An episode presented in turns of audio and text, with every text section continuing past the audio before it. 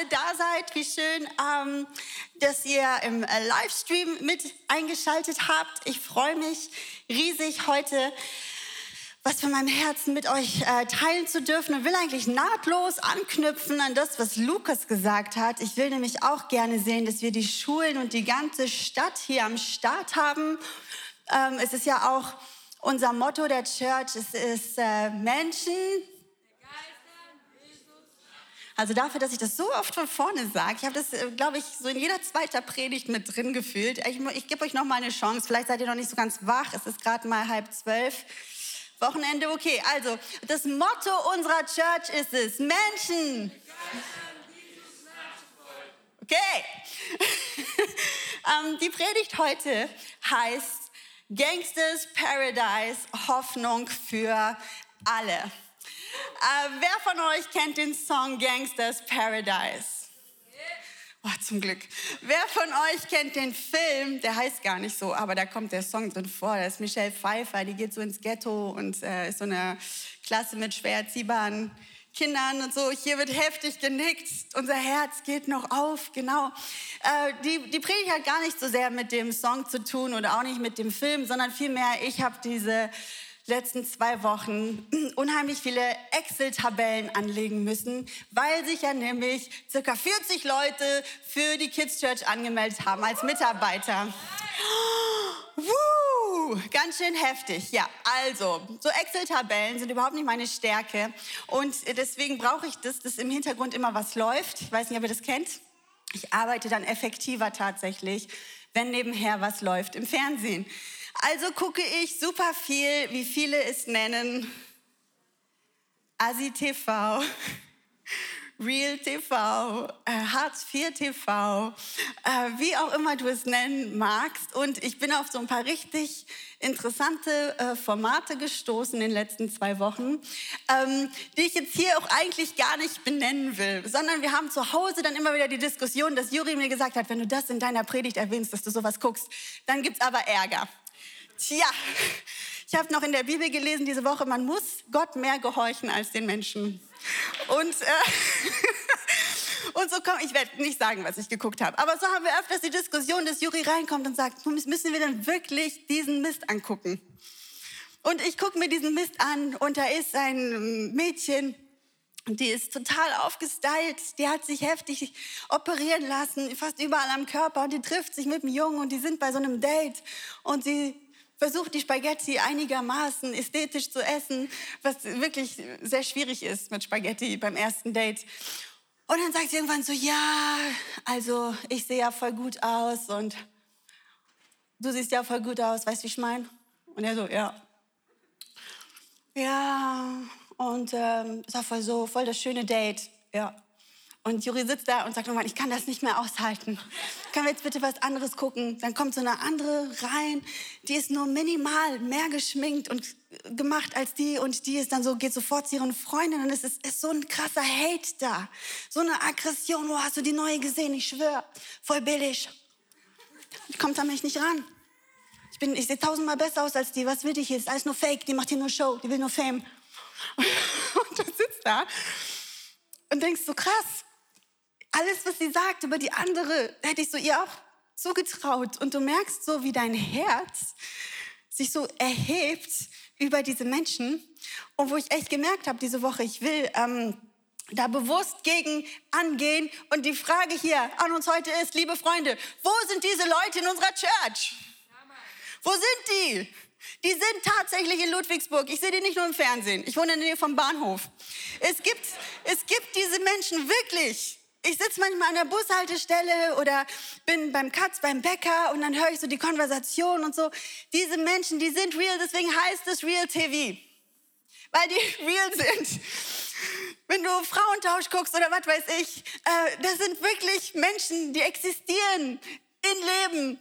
Und ich gucke so in unsere Church hinein. Und hier sitzen nur nette, schlaue, gut angezogene, stylische Leute. Wo sind denn die anderen?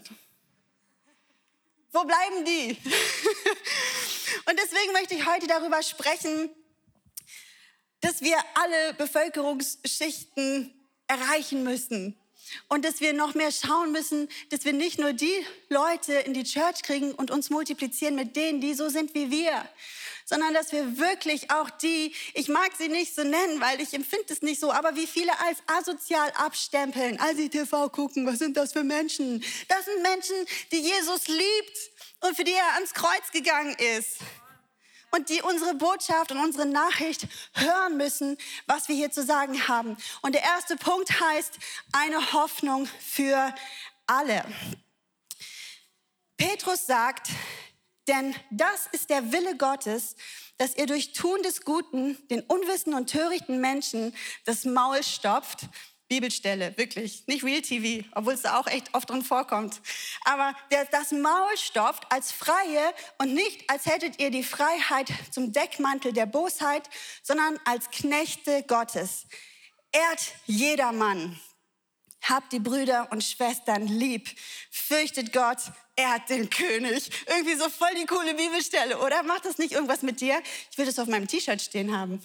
Ehrt jedermann. Habt die Brüder und Schwestern lieb. Fürchtet Gott, ehrt den König. Noch eine andere Bibelstelle. Ähm, und noch etwas möchte ich euch sagen. 1. Petrus 3, Vers 8. Und das gilt für alle. Haltet einmütig zusammen, nehmt Anteil am Leben des anderen und liebt einander als Geschwister. Geht barmherzig miteinander um und seid nicht überheblich. Ich glaube, wir wollen das gar nicht bewusst machen. Ich glaube, niemand von uns ist mit dem Herzen so eingestellt, dass wir uns wirklich für was Besseres halten oder es zugeben würden. Aber ich muss mich auch an die eigene Nase fassen und ich habe lange mit mir gerungen, ob ich dieses Beispiel jetzt hier erzählen werde, weil dieses Beispiel tut mir richtig weh, weil es hart aktuell ist und ich noch kein Zeugnis davon geben kann, wie das positiv ausgegangen ist. Aber ähm, machen wir mal hier auch Real TV heute Morgen. Ich habe mein Fitnessstudio gewechselt, weil ich im Bahnhof war und es mir dort äh, zu wild war, um das Wort Assi nicht zu gebrauchen. Ich war es leid, mich mit jungen Leuten zu kloppen um die Frauengewichte, die gar keine Frauen waren, sondern kleine Jungs, die in den Frauenbereich reinkommen und nach sich die Gewichte nicht aufräumen. Und wie sie dich dann beschimpfen, wie sie sich gegenseitig beschimpfen. Da fallen viele Wörter. Da würden euch, die ihr so auf dem Lande wohnt oder vielleicht auch so schön an den Weinbergen, euch der Schönheit Gottes jeden Tag ergötzt, die Ohren schlackern was da für Worte fallen und wie sich da gegenseitig beschimpft wird. Ich kenne die gar nicht. Was? Nein, ich bring das, bist du meine Mutter oder was?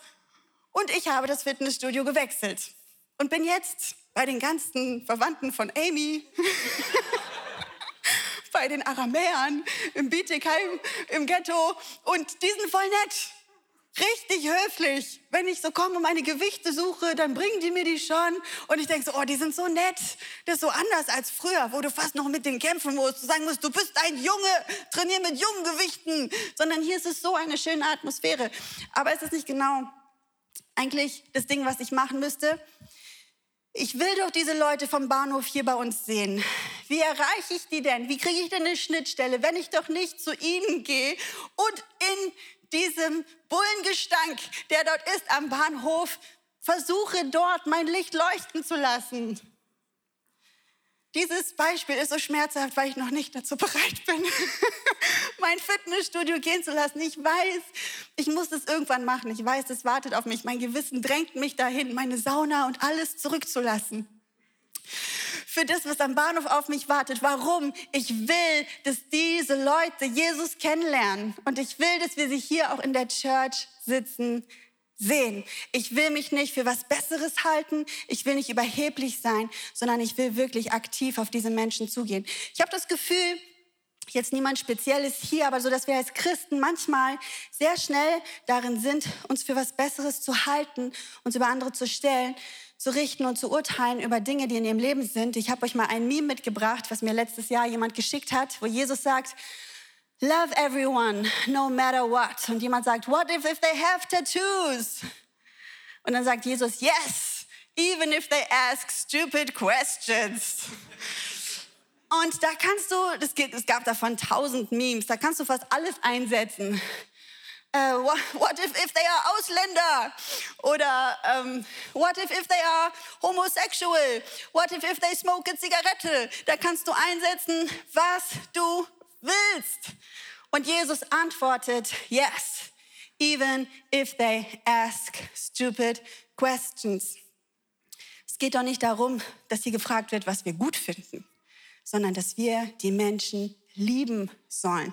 Und zwar alle Menschen. Da gibt es keine Ausnahme. Das Schlimmste, was du dir gerade vorstellen kannst. Ich muss sagen, das sind für mich gar nicht so oft die, die so aus den ärmeren Schichten kommen. Für mich zum Beispiel ist es jedes Mal eine Entscheidung, wenn ich so Nachrichten sehe, rechtsradikale Menschen. Ich weiß, die machen mich sauer. Und ich muss mich da auch jedes Mal entscheiden, hey, ich bin doch kein bisschen besser.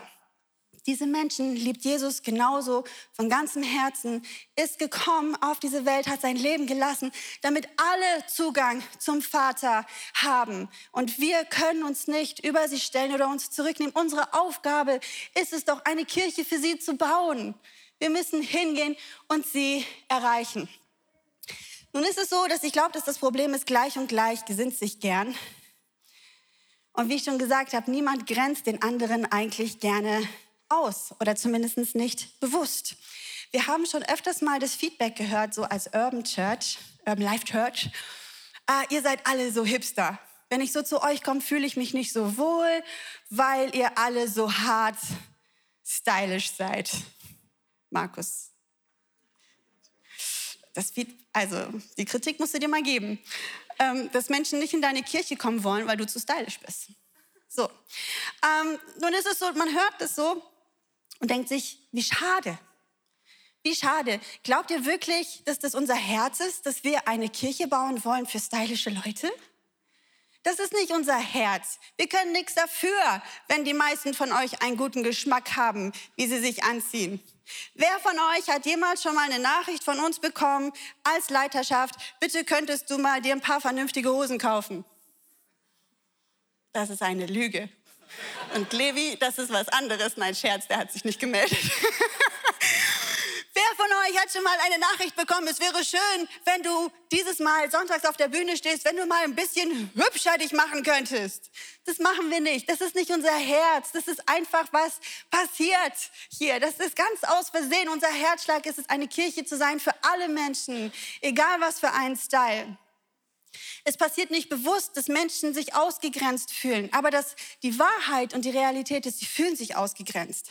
Sie sehen uns, niemand von uns hat was gesagt, aber irgendwas ist ausgegangen, dass sie sagen, sie fühlen sich hier nicht wohl, sind hier nicht zu Hause.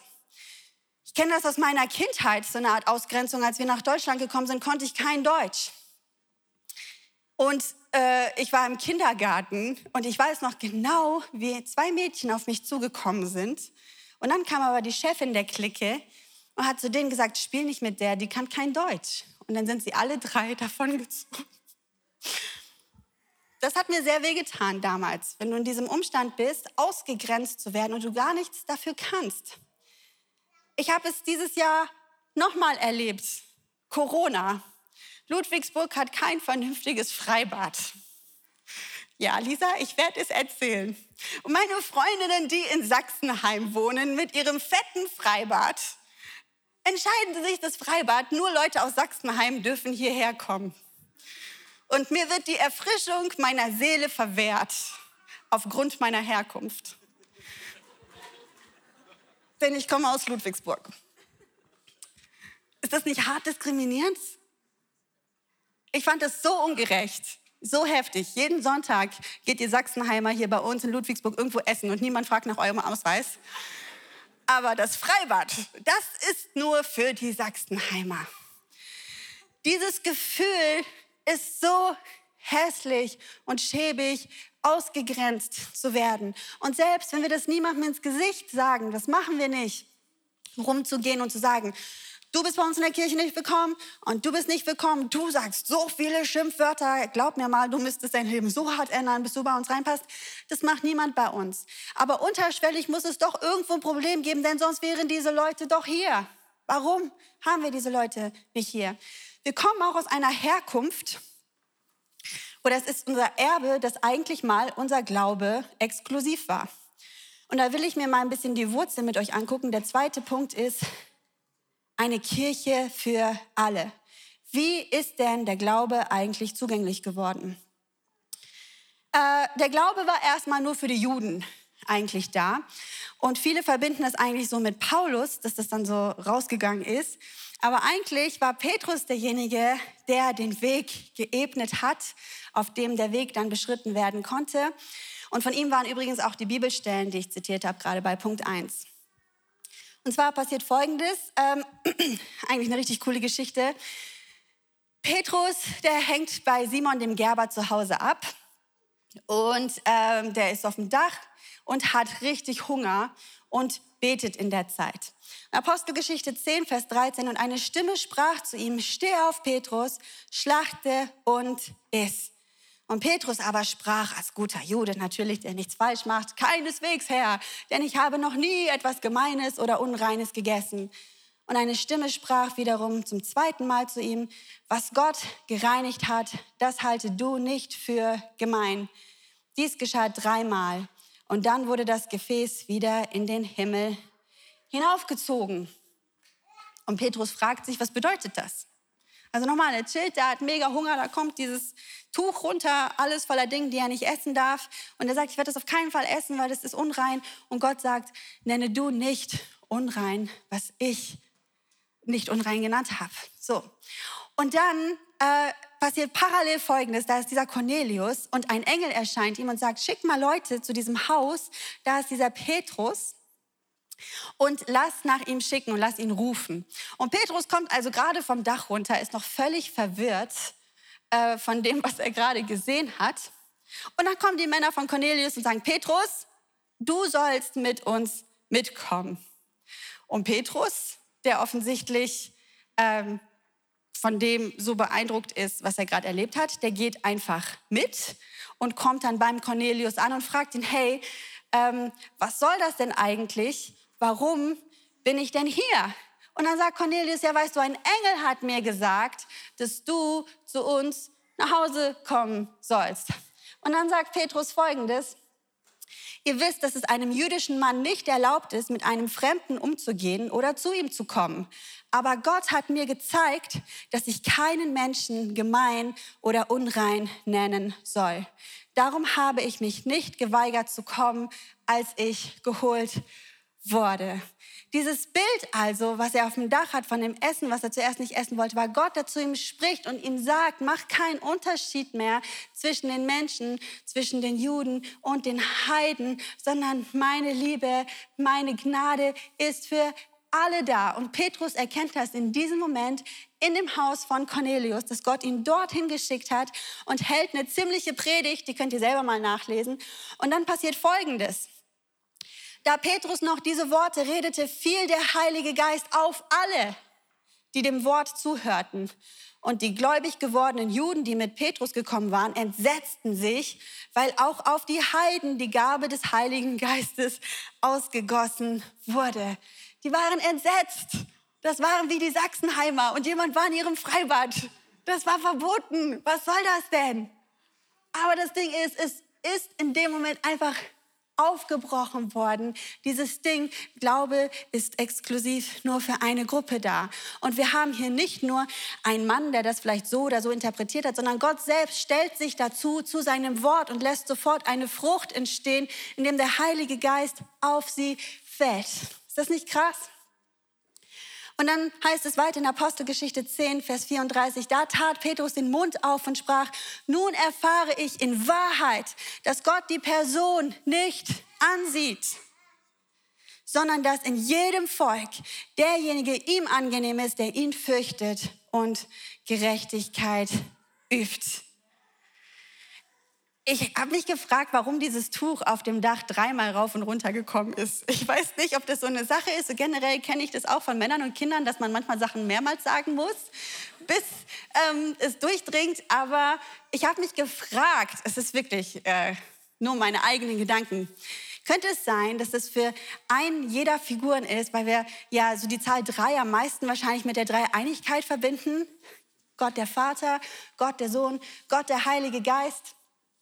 Und wir sehen hier in dieser kurzen Geschichte, wie sich alle drei eigentlich genau zu dem stellen. Alle drei verweigern den Heiden nicht den Glauben, nicht den Heiligen Geist, nicht das Evangelium, sondern sagen, das sind genauso Menschen, die wir lieben und die wir erreichen wollen. Ich finde diesen Gedanken so cool, dass es auf einmal aufbricht, dass es für alle zugänglich wird. Weil wisst ihr, in dieser Geschichte, heute empfinden wir so, dass wir vielleicht der exklusive Club sind, aber in dieser Geschichte sind wir die Heiden eigentlich. Oder wer von euch ist eigentlich Jude? Ich habe es mir gedacht, nicht so viele. Ich bin so dankbar für diesen Moment auf dem Dach, wo Gott Petrus gezeigt hat, das Evangelium, der Glaube ist für alle da dass das dann verbreitet werden konnte. Wir haben das vorher schon in vielen Geschichten natürlich auch von Jesus gesehen, aber Jesus war da in den Himmel gefahren. Hier ist die Zeit, wo sich die Gemeinde gründet und da bin ich so froh, dass es in diese Richtung gegangen ist, damit wir halt eben die frohe Botschaft an alle hinaustragen können. Petrus kommt nach Hause und er muss sich hart rechtfertigen vor den anderen Brüdern und der Vorwurf ist, du bist zu unbeschnittenen Männern gegangen und hast mit ihnen gegessen. Ganz schön hart für damals. Er durfte das ja eigentlich nicht. Und jetzt kommt er nach Hause und muss sich jetzt hier rechtfertigen für das, was passiert ist. Und er erzählt ihnen die ganze Geschichte. Das Dach, das Essen. Er soll das nicht unrein nennen. Er erzählt ihnen vom Heiligen Geist, der ausgegossen worden ist auf Cornelius, seine Familie. Und dann sagt er in Apostelgeschichte 11, wenn nun Gott ihnen die gleiche Gabe verliehen hat wie auch uns, nachdem sie an den Herrn Jesus Christus gläubig geworden sind, wer war ich denn, dass ich Gott hätte wehren können? Finde ich so cool. Wer war ich denn, dass ich mich Gott hätte in den Weg stellen können? Als sie aber das hörten, beruhigten sie sich und priesen Gott und sprachen, so hat denn Gott auch den Heiden die Buße zum Leben gegeben. Ja, wie gut. dann waren alle wieder beruhigt und es war dann auch für die Leiterschaft okay, dass der Glaube keine exklusive Sache mehr ist. Die nächste Überschrift in der Schlachterbibel nach dieser Geschichte heißt Antiochia. Warte, wo habe ich den? Antiochia, die erste Gemeinde aus Juden und Heiden. Denn es hatten sich viele Juden zerstreut nach der Steinigung von Stephanus und sie waren so geflüchtet in die verschiedenen Gebiete und sie haben aber nur den Juden weitererzählt von ihrem Glauben. Außer ein paar wenige heißt es in der Bibel, die es auch den Griechen erzählt haben. Die haben den Glauben angenommen und das hört jetzt die Leiterschaft zurück zu Hause, die ja gerade gesagt hat, na gut, nach dem, was Petrus erlebt hat, ist es auch okay, dass die Heiden das Evangelium bekommen. Und die schicken Barnabas hin, dass er mal guckt, was da eigentlich los ist. Und Barnabas geht nach Antiochia und guckt sich das an und sieht, dass die Heiden alle völlig hingegeben sind und motiviert sind und Jesus lieben. Und er predigt da und er ermutigt sie, er ist begeistert. Es bekehren sich noch mehr Menschen. Ich glaube, er hat sich so gedacht, oh, das packe ich nicht mehr alleine. Er zieht ein paar Dörfer weiter, sucht nach Paulus, den findet er, den holt er zurück. Und dann bleiben sie dort ein ganzes Jahr lang und lehren die Bibel. Und dann heißt es geschrieben in Apostelgeschichte 11, Vers 26, und in Antiochia wurden die Jünger zuerst Christen genannt. Ist das nicht eine coole Frucht von was? Von dem Vorwurf, du bist zu den Unbeschnittenen gegangen und hast mit ihnen gegessen. Das ist der Start gewesen von dieser Gemeinde, die erste Gemeinde aus Heiden und Christen und die, die als allererstes Jünger genannt wurden.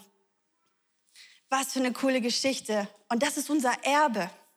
Und genau so eine Kirche wollen wir auch sein, die sich ausstreckt, die rausgeht. Wir sagen jetzt heute nicht mehr, geht jetzt mit den unbeschnittenen Essen. Das würde jetzt so keinen Sinn mehr machen. Aber wirklich rauszugehen zu den Menschen, die wir noch nicht erreichen. Die Menschen, mit denen du vielleicht nicht im natürlichsten sitzen und essen und reden würdest, sondern wirklich die, die Jesus am dringendsten brauchen. So wie es heißt, dass er gesagt hat, er ist gekommen als ein Arzt um die Leute zu verarzten. Ich habe manchmal das Gefühl, dass das Problem ist, warum ich mich von diesen Leuten distanziere, ist genau das, was Petrus sagt, als er sagt, und seid nicht überheblich, dass wir uns manchmal halt eben doch für was Besseres halten, weil wir nicht so schlimme Gangster sind wie die anderen. Und du hörst ihre Geschichten auf der Arbeit, schlackern dir vielleicht die Ohren, was manche Kollegen erzählen über ihren Umgang mit Frauen und diversen Dingen. Und du bist dann dort und du sitzt und du denkst dann einfach nur, vielleicht kommt dir das aus einem Gebet irgendwie bekannt vor, zum Glück bin ich nicht so. Und eigentlich ist es mein Wunsch, dass unser Herz bricht für solche Menschen, nicht zu überlegen, zum Glück bin ich nicht so, sondern wie kann Gottes Liebe diesen Menschen erreichen? Wie kann Gottes Liebe sein Herz fluten und ihm begegnen? Das ist so sehr mein Wunsch. Und außerdem, liebe Leute, sind wir alle viel mehr Gangster, als wie wir vielleicht denken. In der Bibel steht geschrieben, dass es keine großen und keine äh, kleinen Sünden gibt, sondern es gibt viele Dinge, wo wir uns alle an die Nase packen können, zu sagen, warum halten wir uns eigentlich für was Besseres? Wir haben genauso unsere Schwierigkeiten mit Lügen, äh, mit unserem Stolz, mit Umgang mit Menschen, Überheblichkeit, Dinge, die wir verstecken, mit Süchten. Das haben wir doch hier auch alles sitzen jetzt hier in diesem Moment in diesem Raum. Sind wir doch mal ehrlich. Aber warum wir so befreit leben dürfen, ist doch, weil wir die Gnade von Jesus Christus in Empfang genommen haben. Das macht uns aber doch nicht besser. Heutzutage, wenn du deinen Geburtstag organisiert hast, und du hast schon einen dritten Haushalt eingeladen. Ja, kann man schon von organisiertem Verbrechen sprechen. Denk mal drüber nach, du Gangster. ähm, was das bedeutet, sondern der Himmel ist das Paradies, wo alle Gangster aufgenommen werden. Und im Grunde sind wir alle Gangster. Und das ist der dritte Punkt. Gangsters Paradise. Ich habe gerade schon die Geschichte erwähnt von dem Pharisäer, der betet und dankbar dafür ist, dass er nicht so ist wie die anderen. Und der Zöllner, der betet aber, der stand von ferne Lukas 18, Vers 13 bis 14, wagte nicht einmal sein Auge zum Himmel zu erheben, sondern schlug sich an seine Brust und sprach, oh Gott, sei mir Sünder gnädig. Ich sage euch, dieser ging gerechtfertigt in sein Haus hinab im Gegensatz zu jenem, denn jeder, der sich selbst erhöht, wird erniedrigt werden. Wer aber sich selbst erniedrigt, der wird erhöht werden. Ich liebe diese Geschichte weil sie von so viel Demut und Wahrheit einfach zeugt. Gott sei mir Sünder gnädig. Ich bin nicht eine bessere Person, sondern ich habe einen Gott, der mir Sünder gnädig geworden ist. Eine andere Geschichte ist der Schächer am Kreuz in Lukas 23, Vers 39. Da antwortete der andere, also der eine, der am Kreuz hing, der hat sich über Jesus noch lustig gemacht während der Kreuzigung. Und der andere antwortete und wies ihn zurecht und sprach, fürchtest du dich nicht? Fürchtest du nicht einmal Gott, der du noch in gleicher Verdammnis bist? Wir sind es zwar mit Recht, denn wir empfangen, was unsere Taten verdienen. Finde ich übrigens eine mega coole Übersetzung, dass es nicht heißt, was wir verdienen, sondern was unsere Taten verdienen. Dieser aber hat nichts Unrechtes getan. Und er sprach, Jesus, wenn du in dein Reich kommst, dann, äh, Jesus, gedenke an mich, wenn du in dein Reich kommst. Und in meinem Kopf passiert so Folgendes. Jesus guckt so rüber und Folgendes passiert.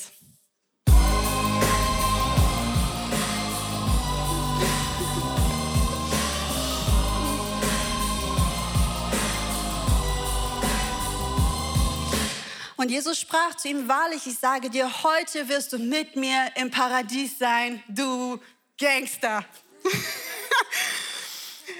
Das bringt mich echt zum Weinen, was für eine Gnade wir eigentlich empfangen haben. Jeder von uns könnte wahrscheinlich genauso dort hängen. Und es ist mein Herz, dass wir das weitertragen, dass wir das nicht für uns behalten, dass wir keine Kirche werden, die andere Menschen ausgrenzt, sondern dass wir eine Kirche werden, ähm, egal welches Geschlecht du hast, welche Religion, was deine Ansichten sind, ob du viel Geld hast oder nicht. Das hier kann dein Zuhause sein. Jesus liebt dich und will dir begegnen begegnen. Und genau diese Menschen, die wollen wir auch lieben. Lasst uns keine Angst haben vor der Welt. Vielleicht hast du Angst davor, dass wenn solche Menschen hierher kommen, dass es unsere Kirche verändern wird. Dass wir auf einmal auch anfangen werden, hier Schimpfwörter und F-Wörter von der Bühne zu sagen. Dass das unsere Theologie verwässern wird. Auf keinen Fall. Auf keinen Fall. Wir passen uns nicht diesem Weltlauf an, aber wir lieben diese Welt von ganzem Herzen. Wir sind diejenigen, die prägen und nicht die geprägt werden. Hab keine Angst davor, in die Welt hinauszugehen, dort den Menschen zu begegnen, sie in deinen Freundeskreis hineinzulassen, ein Wochenende mit ihnen zu verbringen. Wenn du Angst hast vor der Welt, sagt es, glaube ich, nur aus, dass du dir in deiner Identität in Christus noch nicht ganz sicher bist. Denn in dir lebt ein Licht, das viel heller leuchtet als die Dunkelheit. Und die Dunkelheit wird das Licht nicht auslöschen, aber das Licht wird die Dunkelheit erhellen. Und das wünsche ich mir so für uns als Church. Das ist mein Traum, das ist meine Vision, dass wir Gottesdienste am Bahnhof haben oder Campus in, in den Leuten, wo die Leute einfach nur reinkommen. Komm, komm rein von dem, was sie da gerade tun. Dass wir die Stadt hier sitzen haben, dass wir wirklich unsere Stadt für Gott gewinnen. Und ich glaube, dafür müssen wir uns aufmachen. Das sehe ich daran, dass wir seit fünf Jahren echt gut und mit vollem Herzen Kirche bauen und wir wachsen und wir sehen, dass Gott so viele Dinge tut und wir ein Segen werden. Aber in diese Schicht sind wir noch nicht ganz reingekommen. Da müssen wir noch Schritte gehen. Da müssen wir noch schauen, wie können wir sie erreichen? Wie können wir Schnittstellen schaffen? Auch wenn das bedeutet, dein Fitnessstudio zu wechseln oder was auch immer das für dich bedeuten mag. Lasst uns rausgehen und diese Hoffnung für alle in die Welt hinaustragen. Steht doch mit mir auf. Ich will für uns beten.